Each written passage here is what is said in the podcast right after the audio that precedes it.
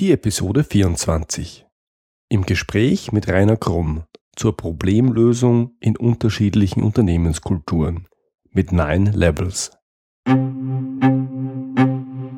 Sie sind ein Problemlöser? Sie wollen einer werden?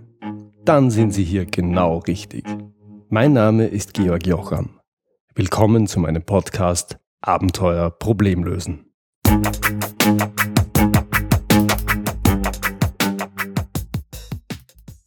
Heute habe ich Rainer Krumm bei mir zu Gast. Rainer Krumm ist Management-Trainer, Berater und Coach. Er hat in über 23 Ländern internationale Unternehmen, Top-Führungskräfte und Teams begleitet, beraten, trainiert und gecoacht. Er gilt als einer der erfahrensten internationalen Berater und Trainer im Bereich Unternehmenskultur und Veränderungsmanagement, basierend auf der Entwicklungspsychologie von Professor Claire W. Graves. Rainer Krumm ist sowohl Gründer als auch geschäftsführender Eigentümer der Axiocon GmbH, eine Unternehmensberatung, die auf Organizational and Value Management spezialisiert ist und des Nine Levels Institute for Value Systems GmbH und Co. KG, einem Institut, das die wissenschaftlich abgesicherten und in der Praxis erprobten Analysetools zum Modell der Nine Levels entwickelt und vertreibt. Und er ist der Autor mehrerer erfolgreicher Bücher, unter anderem Unternehmen verstehen, gestalten, verändern und Nine Levels of Value Systems, ein Entwicklungsmodell für die Persönlichkeitsentfaltung und die Evolution von Organisationen. Rainer Krumm hat sich Zeit für ein wirklich ausführliches Gespräch genommen. Mir gefällt das Ergebnis so gut, dass ich mich entschlossen habe, es nicht zu stark zu schneiden, sondern zwei Podcast-Episoden daraus zu machen.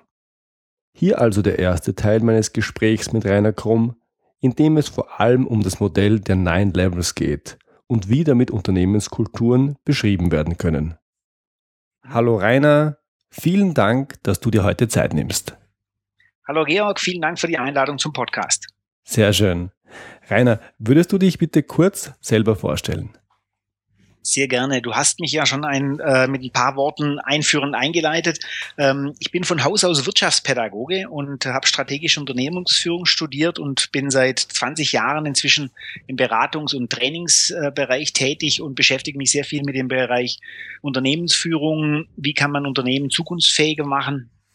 Und dazu habe ich ähm, zwei Firmen, die du schon erwähnt hattest und ähm, beschäftige mich da sowohl mit kleinen Firmen als auch mit ganz großen Firmen, also querbeet und bin da sehr international auch unterwegs. Mhm, super. Dein zentrales Thema der letzten Jahre ist ja wertorientiertes Führen. In diesem Podcast geht es um das Lösen von Problemen, um abends Abenteuer Problemlösen. Was hat denn aus deiner Sicht das eine mit dem anderen zu tun? Ich glaube, die beiden Themen haben überraschend viel miteinander zu tun, ähm, weil ich glaube, in verschiedenen Organisationsformen ähm, und damit wiederum abhängig von den Werten ähm, gibt es ein sehr unterschiedliches Verständnis darüber, wer ist denn zum einen für Probleme zuständig und vor allem auch, wie werden denn Probleme gelöst? Also auch welche Kreativitätstechnik, welche ähm, Innovationsform funktioniert denn überhaupt auch in welcher Organisationsform und was wird auch vor allem von den Führungskräften erwartet? Ähm, und da sind wir mitten im Thema Führung. Mhm. Wer ist für ein Problem zuständig? Welche Möglichkeiten gibt es denn dafür, wo wer für ein Problem zuständig sein kann? Es, ähm, also auf der einen Seite gibt es natürlich in manchen Organisationsformen klar definierte ähm, Abteilungen, die zum Beispiel ähm, dann vielleicht heißen Innovationsmanagement und von denen wird vielleicht davon ausgesetzt, das sind die Zuständigen für das Thema Innovation und Kreativität. Kein anderer braucht eine Idee zu haben. Mhm. Andere haben das schwer organisiert mit äh, kontinuierlichen Verbesserungsprozessmaßnahmen. Ähm, andere sagen, hey, jeder, der eine tolle Idee hat, soll bitte damit ums Eck kommen. Ähm, andere Organisationen sagen, ähm, nee, also tut mir leid, nur die Führungskräfte sind fürs Denken zuständig. Da wird noch fast nach einem ganz alten Modell von, ähm, von Taylor auch quasi die Kopfarbeit und die Handarbeit getrennt. Also mhm. da gibt es sehr, sehr viele verschiedene äh, Organisationskulturen. Mhm. Das ist spannend. Dein, dein spezielles Verdienst, Rainer, ist ja, dass du Unternehmenskultur nicht nur beschreibst, qualitativ, wie du, es gerade am, Be am Beispiel Problemlösen gemacht hast, sondern auch ein System mitentwickelt hast, wie man Kulturen messen kann, die neun oder nine Levels of Value Systems. Was kann man sich denn darunter vorstellen? Das ist vom Grunde her ein wunderbares Modell, mit dem man Wertesysteme und Kulturen besser verstehen kann und vor allem mal besprechen kann. Das Hauptproblem an Werten und Kulturen ist aus meiner Sicht, dass zwar alle sagen, jawohl, Kultur ist wichtig und Werte haben wir auch, aber es wird nicht ähm, wirklich darüber gesprochen, beziehungsweise es wird auch nicht wirklich ähm, der gleiche Kontext verwendet. Also so hat zum Beispiel unter Fairness äh, haben sehr unterschiedliche Personen sehr unterschiedliche Vorstellungen und was wir mit den Nine Levels bieten, ist quasi eine Landkarte, eine Orientierungshilfe dahinter, was versteht denn wer unter welchem Level, um so die Kultur ähm, zu verbessern und auch einfach weiterzuentwickeln. Mhm. Kannst du vielleicht für unsere Zuhörer, die das jetzt gerade zum ersten Mal hören und äh, bei mir ist es nicht so lange her, da ging es mir ganz ähnlich, ich finde das sehr spannend. Kannst du mal kurz beschreiben, wie sehen denn diese neuen Levels aus und wo du äh, zeichnen sich die einzelnen, wenigstens die wichtigsten Levels aus? Gerne. Also vom Grund her, wie der Name schon sagt, Nine Levels äh, geht es um neun verschiedene Ebenen. Diese Theorie hat übrigens Professor Claire W. Graves ähm, ursprünglich entwickelt und wir haben sie dann in die heutige moderne Welt transferiert. Und ähm, man muss sich das vorstellen wie eine Wendeltreppe oder eine, eine Ansicht auf eine Wendeltreppe und es gibt zwei Seiten. Ähm, auf der einen Seite, das ist die linke Seite, das ist der wir-orientierte Bereich und auf die andere Seite, also die rechte Seite, sind die ich-orientierten ähm, Seiten. Mhm. Und es geht vom Grund her ganz unten los mit dem Level Beige. Das ist ein Level, da geht es erstmal um das nackte Überleben. Also wie schaffe ich es von heute auf morgen? Ähm, das spielt in der Organisationswelt nicht wirklich eine Rolle. Mhm. sondern es geht vielmehr darum, ähm, wie schaffe ich quasi mein Überleben. Das ist das, das frisch geborene Kind oder auch der Neandertaler, der ähm, versucht einfach von heute auf morgen ähm, zu kommen, aber um mehr geht's da noch nicht. Mhm.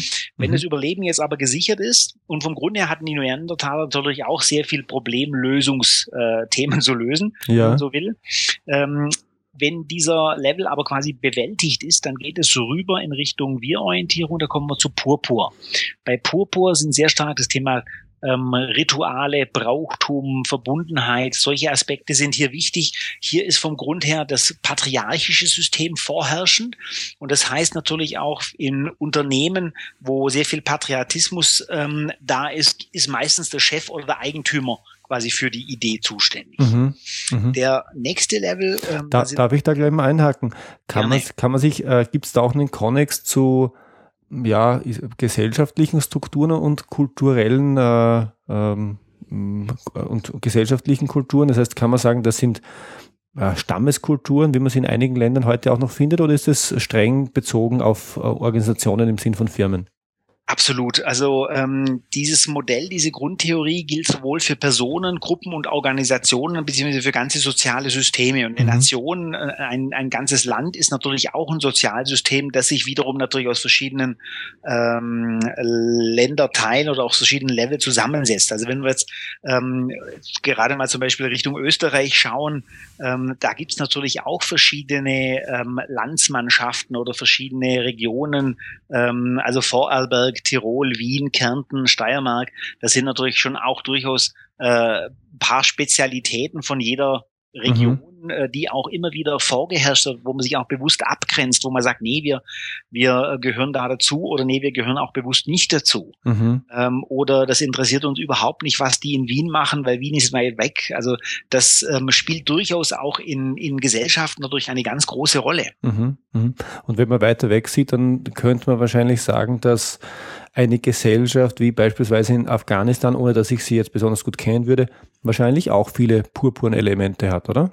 Absolut. Also ähm, in äh, purpurnen ähm, Systemen ist eben das Thema auch Tabu sehr wichtig. Ähm, da gibt es auch magisch-archaische Sehnsüchte, Zugehörigkeit, ähm, auch so das Thema Blutsverwandtschaft, Tradition mhm. spielt eine Riesenrolle. Okay. Und es ist natürlich in manchen Kulturen, und das sieht man im Moment natürlich auch durchaus in der Flüchtlingsthematik, ähm, durchaus, dass hier Werte zusammenkommen, die erstmal womöglich widersprüchlich sind, die es dann gilt zu, zu besprechen sprechen oder zu, auch zu integrieren. Hm, sehr spannend, sehr spannend. Okay.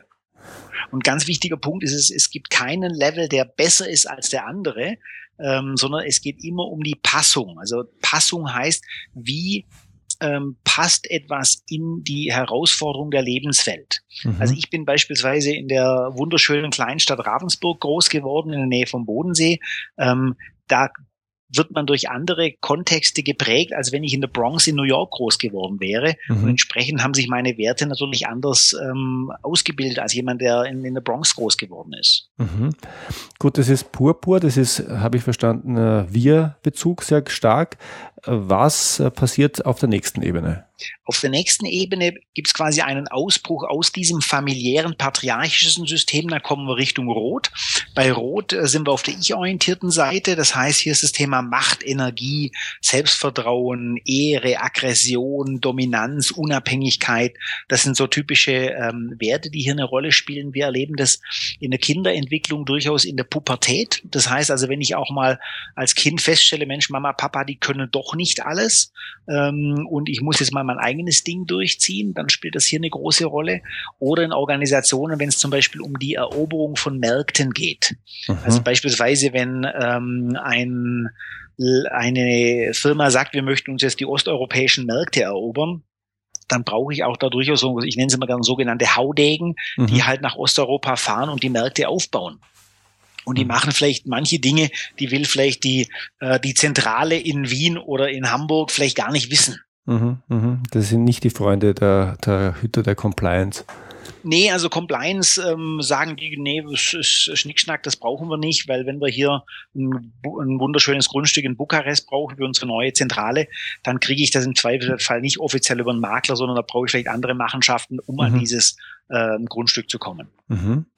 Okay, was an der Stelle vielleicht, also die Pendelbewegung geht ja weiter, wir haben Ich-Bezug, der nächste Stoff ist, ist wieder wir. Warum gibt es denn eine solche Pendelbewegung? Warum geht es immer von äh, einer, einem Ich-Bezug in der Kultur zu einem Wir-Bezug und wieder zurück? Gibt es dann einen, einen Hintergrund? Ähm, das ist schlichtweg äh, herausgekommen bei den Forschungen von Graves. Und äh, wir erleben das in ganz vielen ähm, Entwicklungen, wenn vielleicht der Hörer auch mal eine eigene äh, Lebenslauf reinschaut, ähm, es ist immer eine Entwicklung vom, vom Ich zum Wir und vom Wir zum Ich. Mhm. Ähm, ich kriege das zum Beispiel sehr häufig wieder gespiegelt von Frauen, wenn sie eine typische Familienpause gemacht haben in der, in der Karriere, mhm. dass sie sagen, Mensch, jetzt habe ich mich die letzten fünf bis zehn Jahre extrem um die Kinder gekümmert, um die Familie und habe den Haushalt zusammengehalten und habe alles quasi gemanagt und organisiert. Äh, und jetzt möchte ich wieder mehr mich um mich kümmern, also mhm. mehr wieder ins Ich zu kommen. Oder Personen, die sehr stark im Ich unterwegs waren, die irgendwann mal sagen, das war jetzt alles schön und gut, aber ich brauche mal wieder, ich möchte mich wieder engagieren, ich möchte mich irgendwo einbringen, ich möchte was mit anderen zusammen machen. Mhm. So ist es vom Grund her wie so ein Magnet, das stößt mal wieder ab, das zieht mal wieder an, das stößt mal wieder ab. Mhm. Aber es ist immer vom Grund her ein Pendel von der einen zur anderen Seite. Sehr spannend. Wo können wir hin, wenn wir Pioniere waren oder pubertierend oder aggressiv, also rot.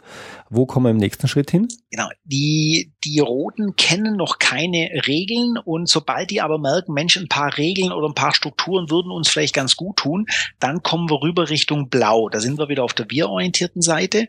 Und bei Blau sind so Dinge wie ähm, Gesetzmäßigkeit, Pflicht, Qualität, Disziplin, Stabilität, Loyalität, Ordnung. Das sind typische Begrifflichkeiten. Also auch ähm, was man jetzt zum Beispiel im, im traditionellen Wien zum Beispiel auch noch sehr schön erlebt, ist dieses Thema ähm, äh, diese Förmlichkeit, diese Titel, diese mhm. ähm, auf Neudeutsch würde man sagen Ranks and Titles. Ja, genau. Ähm, also der Herr Magister, der Herr Kommerzienrat, ähm, was ich auf der einen Seite wunderschön finde, auf der anderen Seite äh, fragt man sich dann, äh, ist das noch aktuell, gehört sich das noch, ähm, spielt das überhaupt noch eine Rolle?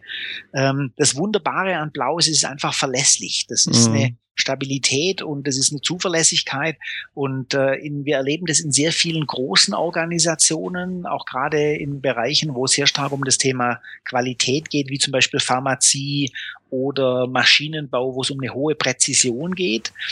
Nachteil an jeder, also jeder Level hat so ein paar Nachteile und bei mhm. Nachteil bei Blau wäre beispielsweise, dass sie womöglich zu unflexibel werden. Mhm. Durch zu viel Struktur, zu viel Loyalität. Mhm, spannend. Ich denke jetzt gerade an einen, einen früheren Job von mir, als ich eine österreichische Visitenkarte hatte und eine internationale. Die eine mit ganz, ganz vielen Titeln und die andere ohne. Genau, genau. Aber ja. das ist wahrscheinlich die, genau das Thema, das du angesprochen hast. Genau, wunderbares Beispiel. Und natürlich in solchen hochformellen Organisationen ähm, wird das Thema Problemlösung natürlich auch sehr hierarchisch gedacht. Ja, ja. Da hat es gewisse Entscheidungsabläufe, gewisse ähm, äh, Formalitäten, die beachtet werden müssen. Da müssen womöglich Formulare, äh, Vorschlagswesen ausgefüllt werden mhm. und so weiter. Mhm. Ist das auch eine Frage der Größe? Also bewegen sich rote Organisationen zu blauen, wenn sie groß werden, oder ist das eine wirklich eine Frage des kulturellen Wandels? Ähm, also meistens hat es schon was mit der Größe zu tun, weil natürlich, äh, man kennt es vielleicht aus, aus verschiedenen Lebensbereichen, sobald mehr Leute zusammenkommen, braucht es ein paar Regeln, mhm. um ähm, das einfach auf, auf die schlichtweg auf die Reihe zu bekommen. Mhm. Ähm, sobald es natürlich in einer Familienorganisation oder in einem eigentümerorientierten ähm, Unternehmen ähm, ist, also wo wir dann bei Purpur sind, da kann sein, dass es gar nicht die offiziellen Regeln braucht, weil da weiß man, was will die Familie, was will der Eigentümer, mhm. äh, wie würde der entscheiden. Aber sobald es etwas losgelöster wird von den Personen, brauchen wir schlichtweg Regeln. Mhm. Das ist eine mhm. typische Entwicklung. natürlich, je mehr Leute zusammenkommen, auch gerade in Organisationen, wir erleben das häufig bei, bei Firmen, die in einem extremen Wachstum sind, dass die von diesem roten Eroberungsmarkt äh, plötzlich in so eine Stabilitäts- und Konsolidierungsphase kommen, mhm. ähm, um wo dann aber auch meistens die Unternehmenskultur schon ordentlich in die Belastungsprobe kommt ähm, und dann oft so dieser Gründerspirit auch ein Stückchen verloren geht, was es aber halt auch braucht, um langfristig ähm, erfolgreich sein zu können. Mhm. Ich stelle mir jetzt gerade vor, da hat man wahrscheinlich äh, ja so einen richtigen harten Vertrieb, Strukturvertriebe möglicherweise, sehr rot, sehr, sehr egozentrisch, wir mhm. machen das. Genau. Ähm, und dann stellt man dem gegenüber eine blaue Organisation, die man wahrscheinlich bei vielen großen Konzernen hat, weil es ja Compliance, sauber, internes Kontrollsystem, klare Regeln, klare Zuständigkeiten. Da kann ich mir schon vorstellen, dass da den Weg von Rot nach Blau nicht alle mitmachen, oder? Also wir erleben es in, in, Vertriebsorganisationen häufig, wenn zum Beispiel an den Gehaltsmodellen gearbeitet wird. Ähm, also wenn vielleicht bisher mein Bonussystem abhängig war, wie viel Kunden habe ich an, an Land gebracht oder wie mhm. viel Kunden habe ich ähm, angeschleppt, äh, wenn plötzlich zum Beispiel so eine Deckungsbeitragsrechnung reinkommt. Also nicht nur die Anzahl der Kunden, sondern wie viel Umsatz machen wir denn mit denen? Wie viel Gewinn machen wir mit denen? Mhm. Wenn, wenn, plötzlich zum Beispiel Stornoquoten ähm, auch mit ins Bezahlsystem reingerechnet werden, ja, ja. dann kann es halt sehr, sehr gut sein, dass für den einen oder anderen Roten ähm, das nicht mehr attraktiv ist, weil er, weil er sagt, ja, ich verdiene zwar am Anfang wahnsinnig viel, aber meine Kunden, die ich äh, aufgerissen habe, die springen halt womöglich nach einem Jahr wieder ab. Mhm. Ähm, und dann muss ich wieder die ganze Storno-Kosten ähm, übernehmen. Mhm. Ähm, also es kann schon sein, dass einige Mitarbeiter gar nicht mitgehen möchten. Mhm. Wenn ich eine blaue Organisation habe, stark von Regeln, stark von Normen geprägt, äh, was ist der nächste Entwicklungsschritt jetzt wieder weg von wir zum Ich hin? Dann kommen wir in Richtung Orange. Da sind wir wieder auf der ich-orientierten Seite. Hier ist sehr stark ähm, ein Drive drin. Da ist äh, Gewinnorientierung, ähm, äh, Prestige, Verantwortung, Leistung. Da ist der Begriff Proaktivität auch sehr wichtig. Also hier ist wieder richtig Dampf drin. Ähm, auch ähnlich wie bei Rot, nur Orange kennt Regeln, interpretiert sie aber vielleicht. Mhm. Wir, kennen, wir kennen das vielleicht von, von Autobahnen, wenn wir zum Beispiel das Tempolimit haben, 120. Dann sagt der Rote, das gilt für mich überhaupt nicht. Der ähm, äh, Blaue sagt, ähm, 119 ist völlig in Ordnung, wenn ich nur 120 fahren darf. Und mhm. der Orangene sagt, ja, bei 135 wird es zwar teuer, aber der Führerschein ist noch nicht gefährdet. Okay. Das heißt, der interpretiert manche Regeln wieder. Also wir erleben es sehr häufig bei ähm, Organisationen, wenn wieder mehr Prozessorientierung reinkommt oder so Begriffe wie Lean Production, Lean Management, ähm, ähm, dass wieder mehr die Verantwortung der einzelnen Mitarbeiter gefördert wird. Mhm, mh. Das heißt, ich stütze mich nicht nur auf Regeln und Normen ab und exekutiere die und bin dann brav, wenn ich die Regeln ausführe, sondern es ist wieder Initiative gefordert und selbst ins Tun und in die Verantwortung zu kommen. Genau, also für mich ist dieser Begriff Proaktivität hier sehr wichtig, ähm, weil hier wird auch der Mitarbeiter zum Beispiel wieder über Kennzahlen geführt. Also dieses Management by Objectives oder Führen mit Zielen, ähm, das ist eine typische Errungenschaft von Orange. bei einer blauen Organisation fragt der Mitarbeiter im Zweifelsfall nach seinem Stellenprofil und was sind seine Aufgaben, nicht, aber nicht unbedingt, was sind seine Ziele. Mhm. Mhm. Jetzt sehe ich das äh, mit einer gewissen nüchternen Distanz und denke mir, ein großer Konzern, der irgendwann mal blau war, der hat doch schon sehr viel erreicht, wenn er orange geworden ist. Was gibt's denn dann noch mehr? Ähm, es gibt noch mehr, wenn es auch wiederum Sinn macht. Also das ist immer eine, eine, Grundsatzfrage, die ich, die ich immer wieder stellen muss. Macht es Sinn, sich zu verändern? Oder äh, kann es sein, dass ich mit der aktuellen Situation vielleicht äh, viel erfolgreicher bin und es gar kein äh, Streben nach neuen Konzepten ist? Also im mhm. Moment gibt es ja auch gerade so neue Unternehmenskonzepte wie äh, Holocracy oder Reinventing Organizations ähm, oder New Work, das sind alles Konzepte. Ich brauche aber auch die richtigen Mitarbeiter für solche Konzepte. Also mhm. auch die, die, die solche Kulturen mitgehen möchten. Wenn du jetzt so einen großen, äh, traditionsreichen Konzern, den du angesprochen hast, nimmst und der ist schon orange geworden, dann haben die meisten schon eine große Revolution hinter sich. Mhm. Das heißt, ähm, also sehr viel Machtverlust, sehr viel äh, Verantwortungsübernahme an die Mitarbeiter ging weiter. Der Level nach Orange heißt jetzt grün. Mhm. Bei Grün sind wir wieder auf der wir-orientierten Seite und da sind so Dinge wie Partizipation, Einbeziehung, Kooperation, ähm, Harmonie, Konsens sehr wichtig. Also hier wird zum Beispiel der Mitarbeiter über den kooperativen Führungsstil geführt. Ähm, das heißt, er wird viel mehr einbezogen, viel mehr integriert. Ähm, auch der Begriff Betroffene zu Beteiligten machen wird hier wirklich gelebt. Mhm. Und wir haben hier ähm, teilweise fast schon so eine basisdemokratische Kultur. Ähm, das heißt also wirklich, jeder ähm, darf mit jedem reden, jeder hat Zugang zu Mitteln, äh, zu Informationen, zu Daten. Ähm, die meisten Matrix-Organisationen sind in ihrer Grundidee auch grün. Sie mhm. werden aber halt leider oft ähm, mit blauen Regeln dann auch tot gemacht oder sie funktionieren nur wegen blauen Regeln. Mhm, mhm, verstehe. Findet man grüne Kulturen denn auch in großen Organisationen oder brauche ich oder habe ich da eine, eine Größenbeschränkung?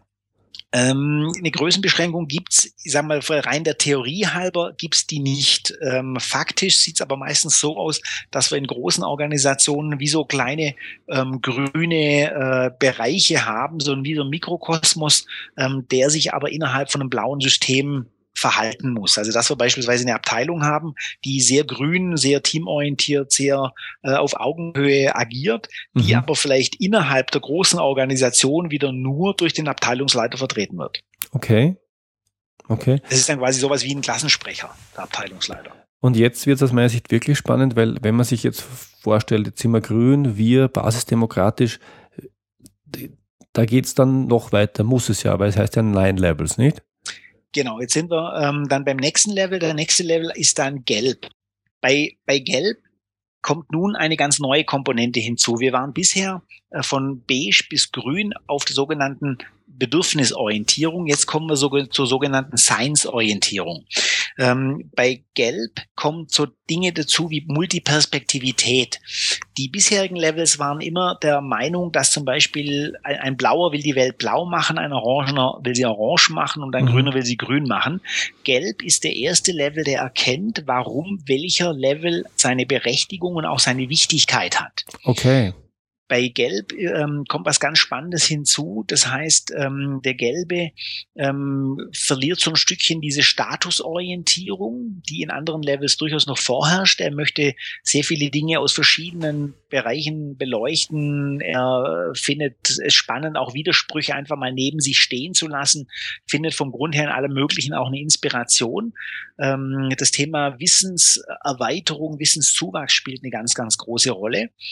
Die sind allerdings schwierig zu führen. Das mhm. heißt, in Organisationen ähm, fehlt denen oft so diese ähm, Integrationsmöglichkeit oder diese, ich nenne es mal, ein, auch dieser Eingliederungswille. Mhm. Äh, und die kriege ich natürlich über die klassischen ähm, Systeme aus orangenen, blauen Organisationen wie Bonussysteme, Fuhrparkpolitik. Das interessiert Gelb womöglich gar nicht mehr. Mhm. Mhm. Ja. Ähm, also das ist auch der Nachteil an Gelb, ähm, dass ihnen manchmal so ein bisschen die Ausdauer fehlt oder sie natürlich auch permanent über kognitive Anreize geführt werden müssen und ähm, sie nicht unbedingt die langjährigen loyalen Mitarbeiter sind. Das Bild, das mir einfällt, wäre jetzt ein kleiner systemischer Berater. Der ist gelb, oder?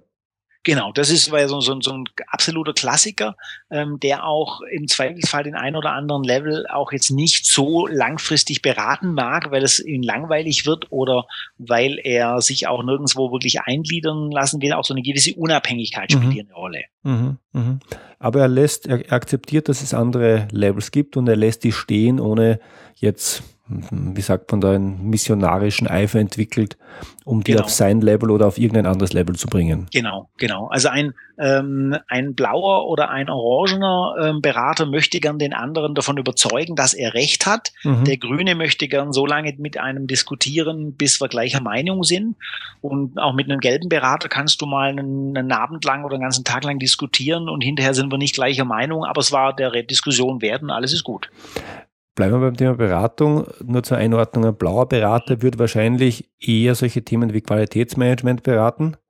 Also eher genau, aus der Wirtschaftsprüferecke kommen und der orange Berater, dem geht es beispielsweise um Ergebnis oder um äh, Strategieberatung. Genau, auch so ähm, orangene Felder sind auch typisch so Lean Management, Lean Production, ähm, so Prozessoptimierung, äh, Supply Chain Management. Ähm, solche Aspekte sind typisch ähm, orange. Mhm. Ja. Mhm. So, und jetzt wird es langsam wirklich spannend. Was kann es denn nach Gelb noch geben?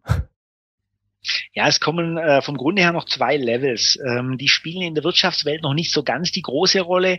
Ähm, wir erleben aber gerade, dass sich da einiges entwickelt.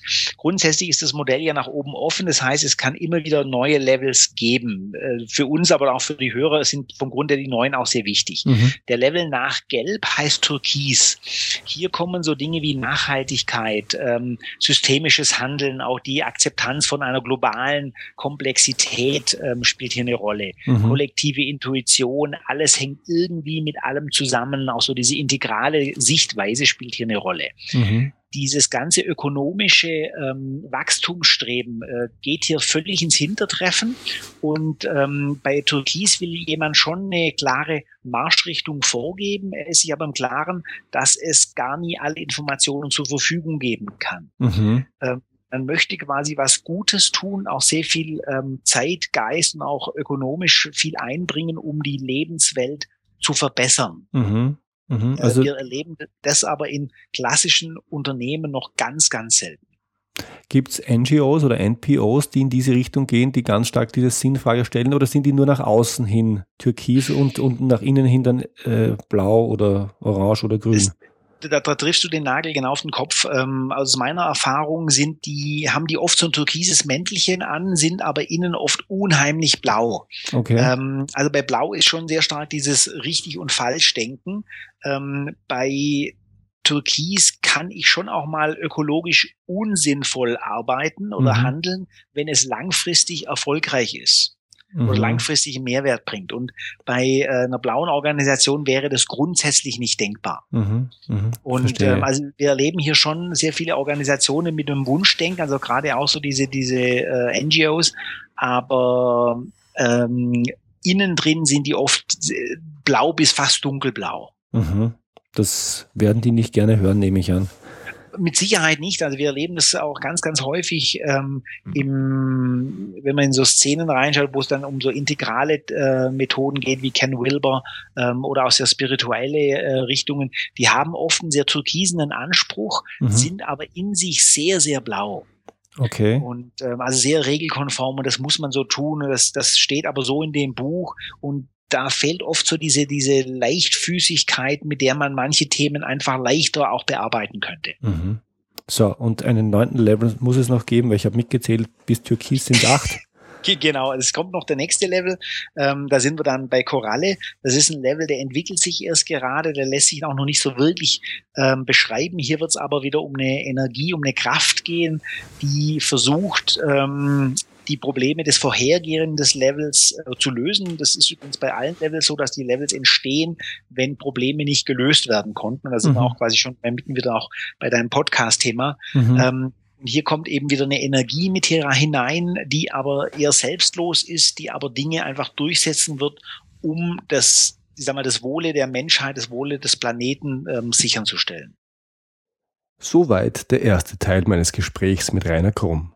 Freuen Sie sich schon jetzt auf den zweiten Teil. Der erscheint dann in einer Woche mit der Episode 25. Das war's für heute.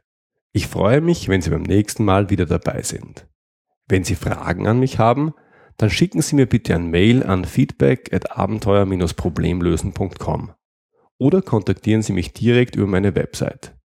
Und wenn Ihnen diese Episode gefallen hat, dann freue ich mich wirklich über Ihre ehrliche Bewertung auf iTunes. Danke fürs Zuhören. Bis zum nächsten Mal. Liebe Grüße aus dem schönen Wien, Ihr Georg Jocham.